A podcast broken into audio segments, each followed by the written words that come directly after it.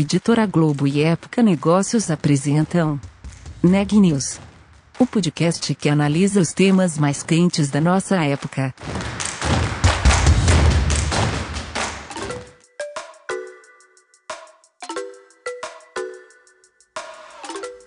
Oi pessoal, eu sou Renan Júlio, repórter de Época Negócios e esse é mais um Neg News, nosso podcast com uma cobertura especial da pandemia do novo coronavírus. Hoje eu estou acompanhado de Daniela Frabasile para falar sobre o impacto da pandemia no varejo de moda. Como foi essa conversa, Dani? Eu conversei com o Marcelo Pimentel, que é CEO da Marisa, para entender o que a empresa fez para amenizar os impactos da pandemia de Covid-19. A varejista de moda tem 354 lojas espalhadas pelo Brasil e lá em março eles tiveram que fechar todas essas lojas físicas. A crise só não foi pior porque a Marisa já vinha, desde 2017, apostando na plataforma de vendas online. Em 2020, eles aceleraram esse processo de digitalização, como muitas outras empresas, né? Mas o Marcelo fala sobre a importância de já ter essa base de antes da pandemia. Agora, a Marisa está começando a reabrir algumas lojas, com adaptações, claro, né, para manter os protocolos de distanciamento social. E por causa da crise econômica, a Marisa espera ter um aumento das vendas. Isso porque os consumidores estão querendo gastar menos e o posicionamento da Marisa é sempre de vender uma moda mais acessível a preços mais baratos. Vamos ver a entrevista completa? Marcelo, qual foi o momento que você percebeu a gravidade da situação e viu que vocês poderiam ter que ficar com as lojas fechadas por algumas semanas ou até mais do que isso, por alguns meses? Daniela, por, in, por incrível que pareça, isso aconteceu numa situação pessoal. Em fevereiro, minha filha tem 18 anos, está agora se preparando para uh, ir para a faculdade e a gente foi fazer um roadshow de universidades na Europa. A gente fez Londres e Paris. E eu me lembro, isso foi durante a semana do Carnaval, a gente em Londres uh, e conseguiu uh, e foi percebendo nos noticiários que a coisa estava muito mais séria lá já do que a gente estava ouvindo no Brasil. Uhum. Então ali uh, de lá eu já liguei para o time aqui no Brasil e falou pessoal vamos nos preparar porque a coisa inevitavelmente vai chegar no Brasil e eu me lembro disso porque vários amigos amigos das minhas filhas eu me lembro a gente encontrou com alguns deles no aeroporto indo passar o carnaval fora. Né? Então era inevitável as cenas que a gente estava vendo, principalmente naquele momento na Itália, de muita gente que estava na Itália e iria chegar no Brasil. Então, lá no final, uh, meio para final de fevereiro, a gente já montou um comitê de crise, já se preparando para esse momento, e ali a gente focou em quatro pontos principais, que era cuidar das pessoas, sejam nossos colaboradores e próprios uh, clientes. É, começamos já o processo de colocar em home office, férias, todos aqueles que estavam em grupo de risco, uh, grávidas, é, idosos, todo, todo o nosso time que potencialmente poderia estar no grupo de risco. Começamos foi, também o trabalho. Desculpa te interromper, isso foi claro. quando vocês colocaram as pessoas em grupo de risco no home office e tudo isso? Isso foi, foi na virada, foi... foi... na virada de fevereiro para março. Uhum. Já a gente a gente fechou as lojas no dia 17 de março. Ah, esse movimento começou ali no final de fevereiro para início de março, onde a gente tirou todo o grupo de risco e colocou ah, em férias ah, ou em home office. Depois a gente seguiu o trabalho olhando para os outros três pontos. Né? A gente tinha um plano de quatro pilares. Um era cuidar das pessoas, o segundo plano dele era cuidar da saúde financeira da organização.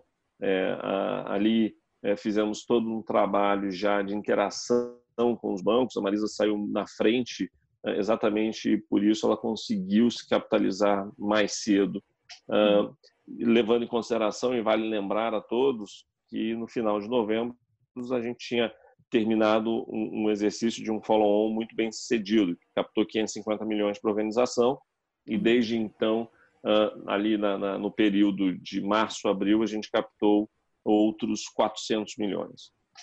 Terceiro ponto era manter a comunicação com as nossas clientes. Era muito importante nesse momento para a gente, apesar das lojas físicas estarem fechadas, a gente manter esse contato. Então, a gente mudou o canhão de comunicação total para digital, totalmente para o digital, e aqui a gente realmente começou conversando com elas uh, no contexto não relacionado à, à, venda de produtos, e sim a adaptação delas em casa. A gente tem visto o quão importante é o papel dela, porque ela é mãe, é esposa, é parceira, é, mas também muitas delas continuam trabalhando. Então, essa realidade da mulher brasileira nesse momento tem sido muito desafiadora e a gente queria fazer esse contato. E o último pilar é um, é um pilar que a gente já começou a criar um comitê de retomada. Né? A gente não sabia exatamente quando, mas a gente sabia que a gente precisava se preparar para essa volta. E aqui no Comitê de Retomada, a gente começou a trabalhar principalmente na nossa estratégia, né, aceleração e antecipação das nossas estratégias uh, digitais para atravessar esse momento uh, que a gente uh, né, originou pensando que seria algo em torno de dois, três meses, mas que de uma forma ou de outra continua perdurando um pouco mais. Hum. Lojas, Marcelo, que tiveram que ser fechadas em algum momento, não, em 17 de março nós fechamos absolutamente todas, 354 uhum. lojas no Brasil inteiro. Nós temos 354 lojas espalhadas em todo o Brasil. Fechamos também todos os nossos CDs, né, os centros de distribuição uh, e a nossa operação física de serviços financeiros. Esse foi um movimento né, que a gente tem visto em várias empresas, mas de novo eu é, pago os meus tributos aqui ao time, principalmente de tecnologia, que em tão pouco tempo colocou todo o escritório em home office, colocou todo o time é, de, de, de, de, serviços financeiros que tem uma interação digital muito grande. E aqui eram dois focos, né? manter o negócio operando e também esse mesmo time de tecnologia é, acelerando uh, a, a, nossa estratégia digital para que uh, o, o, o, projeto que a gente tinha iniciado em 2017 uh, ah, fosse ainda mais acelerado. Né? E o que tem demonstrado com um, muitos frutos e muito sucesso para a gente durante esse período. Uhum. É, você falou aí da questão do e-commerce. os sistemas de e-commerce de vocês já estavam preparados para um momento tão acentuado em tão pouco tempo? Como que foi estruturar isso e, e, manter as operações, né? Porque com todas as lojas fechadas, o único canal de vendas acaba sendo, acabou sendo por um tempo, pelo menos, o e-commerce. Sem dúvida. E, e para a gente foi muito importante, Daniela, a questão de se beneficiar de um projeto que começou em 2017. A nossa estratégia digital começou no final de 2017, no último trimestre de 2017, quando eh, a Marisa trocou a plataforma. A gente tinha uma plataforma é, é, autoral e, e, a gente trocou para a plataforma da Hybris é, SAP. Ah, já em 2018, como fruto desse trabalho, nós batemos o recorde de venda, um crescimento acima de 50%, lá em 2018. Ah, a segunda fase desse projeto era trazer o, o, o projeto de multicanalidade para a organização.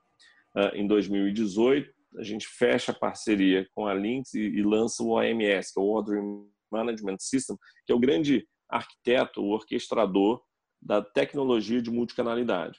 E ali, uh, em 2018, nós começamos primeiramente com o projeto do, do Clique Retire. Né? Hoje nós já estamos com mais de 300 lojas habilitadas para o Clique Retire e na volta do Covid é, nós teremos 100% das nossas lojas habilitadas para o Clique Retire. Já tínhamos também, que é a fase 2, que uh, é o, o todos os uh, as facilidades da multicanalidade. Então a gente tem o, o caixa virtual, o caixa mobile, né, que, que a gente pode atuar. A gente tem o Infinite Aisle, ou seja, Uh, temos lojas onde você pode, se você não encontra o produto ou o tamanho de um produto que você quer, você pode complementar essa venda no digital. E no final de 19, nós uh, lançamos a fase 3, que é a expansão da Marisa em marketplaces externos. Então a gente começou no Mercado Livre, já estamos agora uh, B2W, Zatini, Netshoes e uh, semana passada entramos na Magazine Luiza. A última parte, né, a, última versão que começou agora uh, no, no, início do ano de 2020 era o Ship from Store, que a gente tinha sempre lá atrás em 2017, uma das grandes ambições que a gente tinha era parar de dizer não para cliente. Ou seja, uhum. não importa da onde esse produto iria vir, a gente ia suprir essa necessidade dela. Até então, nós operávamos com entrega de estoque vindo único e exclusivamente do nosso CD de e-commerce que fica em Navegantes, em Santa Catarina. É, obviamente, o que acontece nesse sentido é que você tem uma restrição do estoque que está naquele CD em um dado momento. À medida que você começa a fazer o ship from, nós saímos uh, de é, um CD para hoje estarmos com 130 CDs, que são as lojas habilitadas para Ship from Store. Então a gente começou em piloto, estávamos ali até o dia 17 de março uh, em piloto, com 30 lojas. Para você ter uma ideia, uh, hoje nós já estamos em 130 lojas. Foi algo fenomenal que o time teve que fazer, tanto na questão de habilitar as lojas com tecnologia, mas também um trabalho muito interessante que, que a gente está aprendendo muito, que foi o treinamento dessas lojas virtuais. A gente não podia lá dar treinamento, a gente não podia ir presencialmente, e a gente conseguiu fazer isso tudo virtual. Para te dar noção de números, em março nós vendemos é, 200 mil reais em Ship From Store. Estávamos ali iniciando o projeto, estava em piloto ainda. Abriu essas vendas de 200 para 3 milhões e maio nós já fechamos uh, perto de 9 milhões de reais. Então isso tomou um volume numa rapidez fenomenal e certamente essa é uma inovação que veio para ficar e eu diria que é, a, a, a gente está antecipando muito das nossas ambições. Em 2017, o e-commerce participava com 2% da venda total da organização. Uh, em 2019, ele já participou muito perto de 7%. Uh, a gente vai terminar 20 uh, ah, já excedendo uh, ah, 10% de participação, tirando o efeito corona. Né, ele realmente consolidou em, em, em, patamares comparáveis.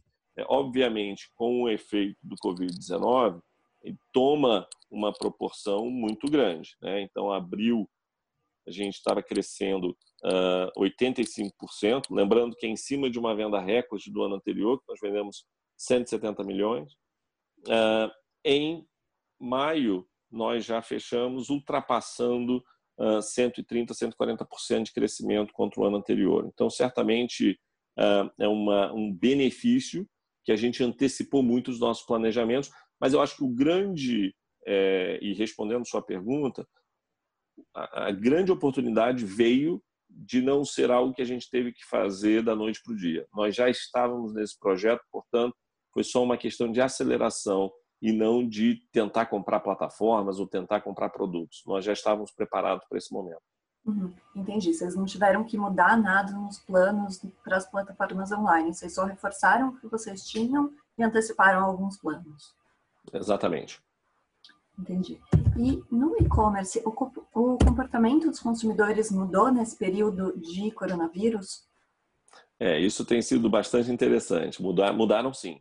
É, um é a questão uh, que está diretamente relacionada com esse momento que a gente está vivendo. Então, para você ter ideia, uh, categorias como infantil explodiram. Né? As crianças estão em casa, fora uh, de, de escola e uh, o consumo de roupa, principalmente nesse de roupas de ficar em casa, uh, explodiram.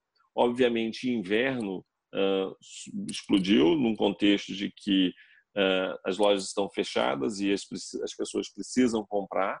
Uhum. O que a gente chama também de o, o lingerie, que é o carro-chefe da, da organização, hoje, para você ter uma ideia, mesmo com a grande maioria das nossas lojas fechadas, as nossas vendas estão positivas, as vendas totais estão positivas contra o last year. E houve um crescimento muito grande uh, nessa área e principalmente puxado por a área de noite, que a gente chama de noite, que são pijamas, né? essa parte de ficar em casa. Muita gente tem conversado sobre as lives, né? Tem a live da parte da mesa para cima e a, live do o, o, uhum. vestimento da pessoa da mesa para baixo.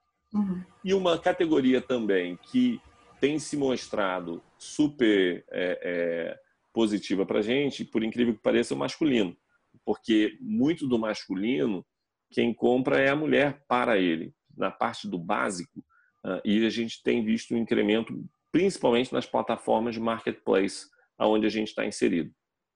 Então, uh, fora as áreas né, tradicionais, a gente está pegando a oportunidade, tirando a oportunidade desse momento para é, expor todas essas outras categorias que normalmente eram periféricas na Marisa, que estão ganhando protagonismo. De novo, a gente está vendo isso como uma oportunidade de alavancar essas categorias de forma perene daqui para frente. Uhum. Na teleconferência de resultados, você comentou que, em meio à crise, o posicionamento da Marisa como uma loja que vende produtos mais populares com preços mais acessíveis é positivo. Por quanto tempo que você espera que dure essa vantagem? Olha, a nossa esperança e o nosso trabalho é que ela venha para ficar. Novamente, é, é importante é, relembrar a todos que estejam ouvindo é, que uma da, da, da, dos principais pontos que a gente decidiu desde o início na Marisa é que a gente não tiraria o foco da nossa estratégia original. A nossa estratégia que começou lá em 2017 e, e ela tinha como base central a melhoria do produto. Né? Nós somos uma empresa de moda, portanto, é, precisamos oferecer moda de qualidade, tendências de moda, mas com preços acessíveis.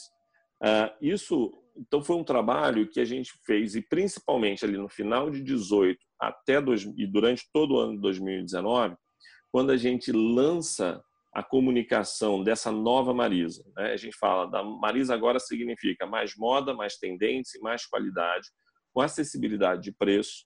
E a gente lança o hashtag Vem Provar, que seria o grande chamamento para a gente trazer as clientes de volta para a loja. A gente fez um trabalho também de melhorar as nossas lojas. A gente fez todo um relayout das lojas e investimos muito em treinamento de atendimento. Lançamos o NPS como uma ferramenta de monitoramento de qualidade de atendimento aos nossos clientes. Todos, ah, durante o ano de 2019, nós fomos fazendo pesquisas constantes para ver como é que a aderência dessa comunicação, a aderência desse produto e dessa experiência em loja uh, estava tendo, uh, estava ressoando com as nossas clientes. E os resultados têm sido muito positivos.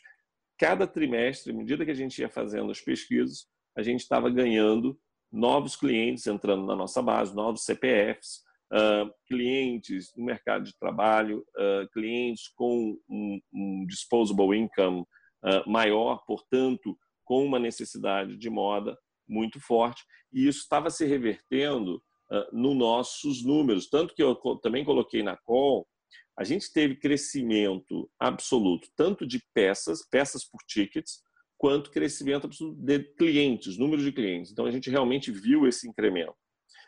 Nesse momento, é, de novo, acho que se a gente estivesse passando por essa crise lá em 2017, onde, antes desse trabalho ter sido feito, uh, a gente poderia estar numa situação totalmente diferente. O benefício de, é, e se a gente pode chamar de algum benefício, né, que não, não, não é bom para ninguém, mas a vantagem de estar agora é exatamente o trabalho que foi feito nos coloca num posicionamento aonde a gente acredita que tem duas, dois benefícios.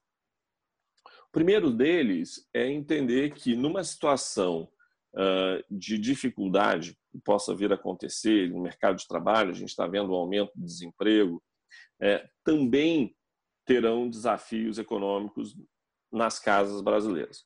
Portanto, a gente pode ser, sim, e acreditamos ser, a alternativa de um possível comportamento de trade down, né, onde as pessoas é, precisam continuar comprando moda, mas têm menos dinheiro para fazê-lo. Portanto, a Marisa é o local que ela encontra moda, tendência e qualidade, mas com preço acessível.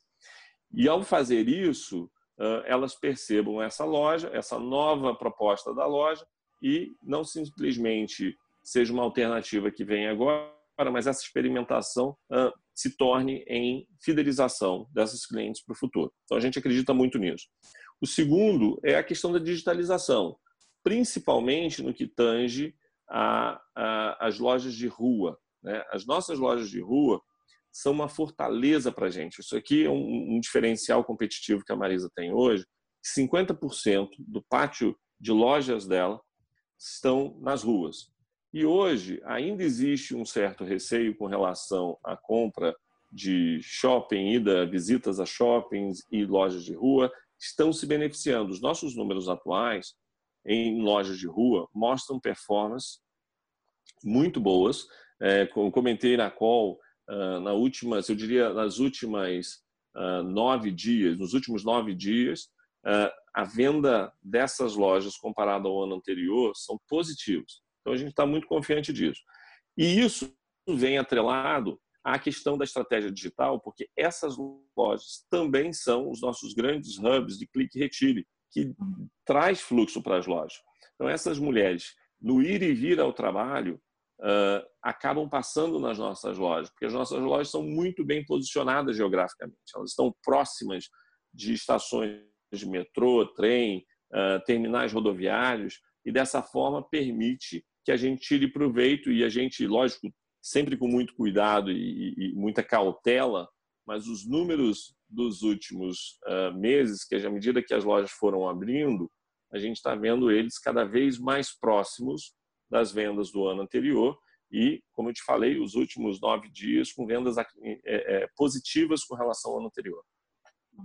Entendi. E para quando que vocês esperam uma retomada em que vocês possam reabrir as lojas, e que, que a receita volte a crescer mais expressivamente como vinha crescendo já? Nós já estamos hoje é, com 130 lojas abertas, nós temos um parque de 354 lojas. Nós é, estamos com um, um parque aí agora de 130 lojas abertas.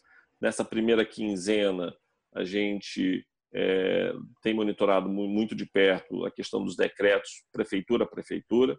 Então, as nossas projeções, a gente, a primeira quinzena de junho deve terminar com mais ou menos 150, 160 lojas abertas, chegando a perto de 280 até o final do mês. Lógico que isso dependendo de aberturas das prefeituras, os decretos da prefeitura. É, regiões que a gente ainda, né, acho que a abertura total a gente acredita que realmente vai acontecer ali depois da primeira quinzena de julho. Né? Acho que ali, a partir dali, as nossas projeções indicam que todas as lojas estariam de abertas novamente. Agora, é, com relação ao digital e principalmente por causa da aceleração do ship from store, a gente continua é, prevendo uma aceleração muito maior do que o projetado. Então, a gente acredita que esse canal continue crescendo acima de 100% daqui para frente, o que uh, traria um complemento de venda uh, da onde a gente ainda não conseguiu abrir. Agora, é, é difícil precisar, né? É, a gente tem tomado muito cuidado de não dar nenhum tipo de guidance no contexto de performance, porque eu posso falar e tenho dito o que está acontecendo hoje. Né? E o que está acontecendo hoje tem sido muito encorajador para a gente.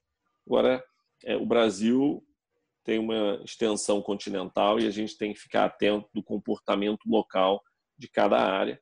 Mas o que a gente tem visto é aonde tem aberto, e, e muito se fala desse novo normal, é, eu, eu não tenho a pretensão de prever esse novo normal, porque muitas das vezes a gente acha que essa a, a cliente ou os consumidores não vão voltar, é, e o que a gente tem visto até então é um pouco diferente. Tem uma certa ansiedade das pessoas poderem voltar para a vida normal, poderem voltar a consumir, uh, e, e, em todos os estados e municípios que a gente tem abertos, uh, uh, também tinha-se uma, uma dúvida no contexto de sim, pode ter um pico inicial seguido de uma queda.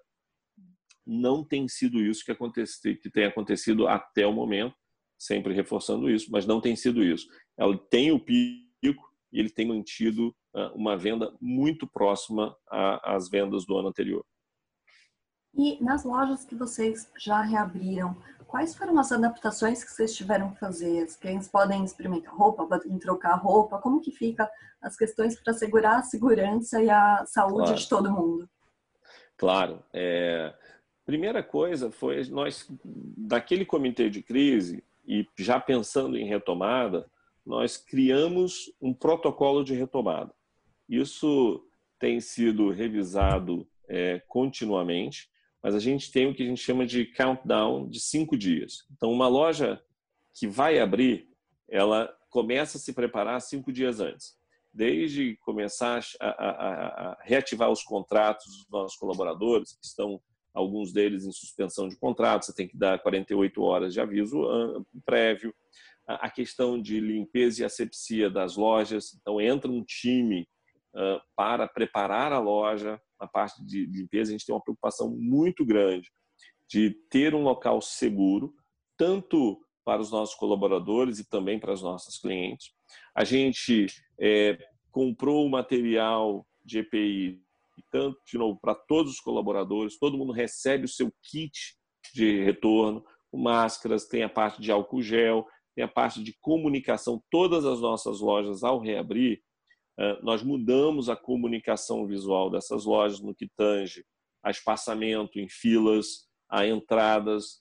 Você mencionou provadores. Nesse primeiro momento, nós não estamos abrindo os provadores. Foi uma um trabalho em conjunto com todos os outros varejistas de moda e o governo. Nós não estamos reabrindo e, para isso, nós estendemos período de troca para 90 dias. Então, se a pessoa é, comprou e, por qualquer razão, uh, não decidiu não ficar com aquela peça, uh, não tem nenhuma pressa, não tem nenhum tipo de urgência, porque nós estamos dando 90 dias para ela poder fazer essa troca.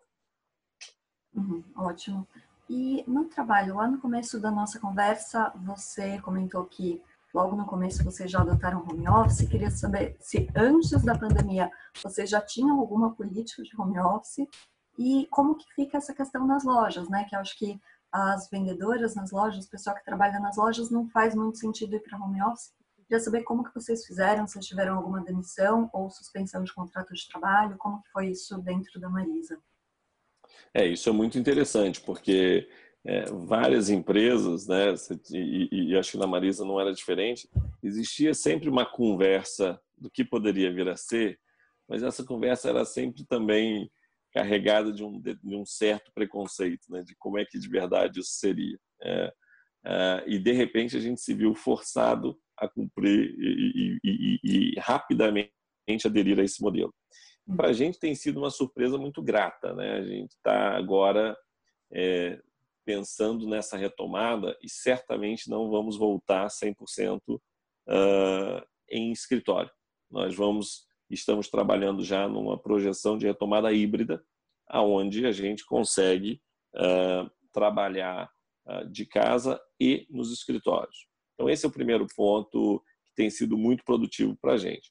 No contexto de loja, é, realmente é, não fazia sentido e nós atuamos como a grande maioria das empresas. Né? Primeiramente, colocando, usando o período de férias que as pessoas tinham, aí saiu a medida provisória 936, aqui a gente usou dela para botar uh, o nosso time de campo é, uh, em, em, suspensão de contrato.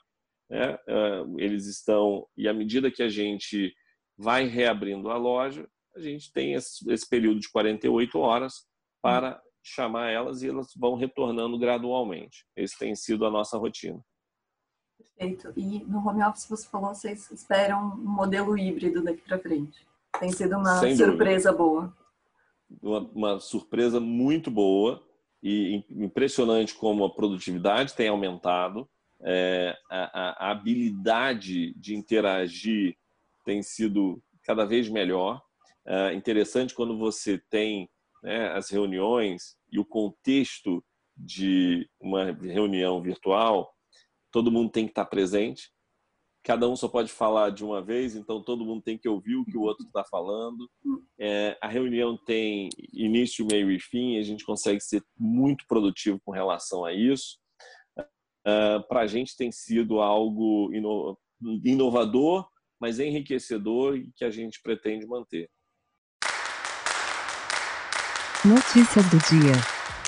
A Caixa Econômica Federal iniciou hoje a liberação das transferências e dos saques da segunda parcela do auxílio emergencial para 2,6 milhões de beneficiários nascidos em junho. O valor do benefício é de 600 reais, ou R$ 1.200 para mães solteiras. Um levantamento feito pela Associação Brasileira de Comércio Eletrônico mostrou que o Brasil abriu mais de uma loja virtual por minuto desde o início do isolamento social em março. Em pouco mais de dois meses, foram 107 mil novos estabelecimentos criados na internet para a venda dos mais diferentes produtos, como alimentos, bebidas, roupas, calçados e produtos de limpeza. Segundo a associação, esse foi o caminho encontrado por muitas empresas para amenizar a súbita queda de faturamento por conta da pandemia e pela primeira vez desde março, o dólar fechou abaixo de R$ 5,00. A moeda norte-americana encerrou o dia em R$ 4,98. E infelizmente hoje não vamos poder compartilhar com vocês os números mais recentes da Covid-19 no Brasil. Até o fechamento desta edição do Neg News, o Ministério da Saúde não havia divulgado o balanço. Então, por hoje é só, pessoal. Muito obrigado.